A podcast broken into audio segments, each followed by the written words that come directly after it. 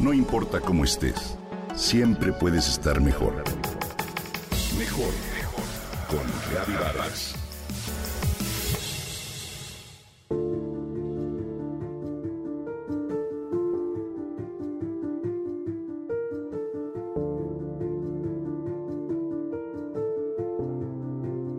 Saborear un chocolate, admirar una pintura que mueve tus emociones, soltar una buena carcajada, probar un buen vino, sentir el sol en la espalda en un día frío, abrazar a un hijo, sorprenderse con la luna llena, un llanto que desahogue, la sensación de unidad con el todo que se tiene al admirar la naturaleza, el alivio de sentir el agua de la regadera en la espalda.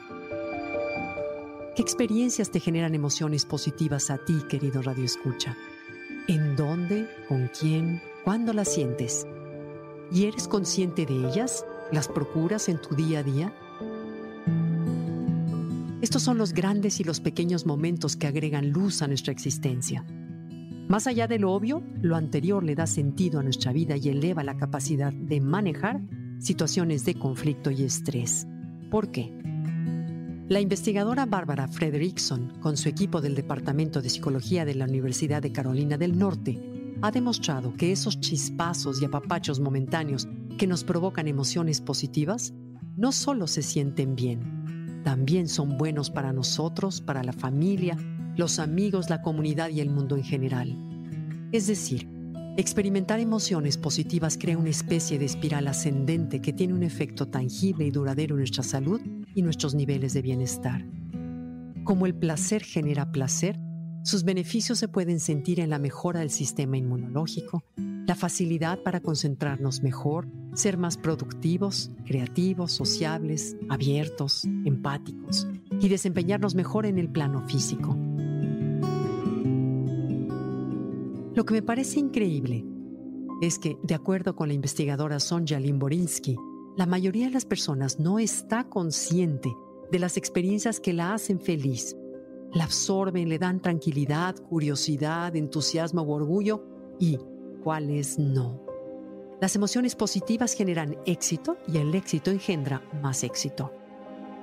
Los sociólogos le llaman a esto el efecto Mateo, inspirados en la parábola del Evangelio de Mateo. Para todos aquellos que tienen, más se les dará y tendrán abundancia. Es decir, entre más emociones positivas cultives, más rico serás en todas las áreas de tu vida, como las del trabajo, las relaciones y la salud. Cuando te vuelves consciente que estar con tus amigos te hace reír, que salir a caminar alegra tu día, que los tacos te encantan, que el café en la mañana te anima, que acariciar a tu perro te saca una sonrisa, Debes procurarlos y realizarlos lo más seguido que puedas. Sobre todo, saborearlos. De otra manera, sus beneficios pueden pasar tan desapercibidos para el cuerpo como para la mente. Lo interesante es que los estudios de la doctora Fredrickson muestran que no tenemos que ir tras las experiencias grandes o intensas, sino apuntar a los pequeños placeres frecuentes de la vida diaria.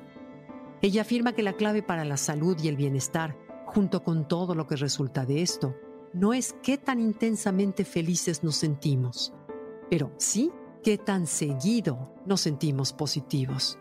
Además, los efectos de lo anterior son acumulativos. Pueden provocar, por ejemplo, vivir más años. La evidencia científica arroja tres granos de sabiduría. La primera, que las pequeñas dosis de gusto, de tranquilidad o gozo no son triviales en absoluto. El segundo, que la frecuencia y no la intensidad es lo que cuenta. Y tercero, la mayoría de nosotros no está consciente de esto. Por todo ello, hay que procurar vivir el efecto Mateo y detectar qué personas, situaciones, lugares nos dan esa chispa de felicidad, para después procurarlas como si fueran velitas que encienden nuestro día y nuestra vida, porque es un hecho que lo son.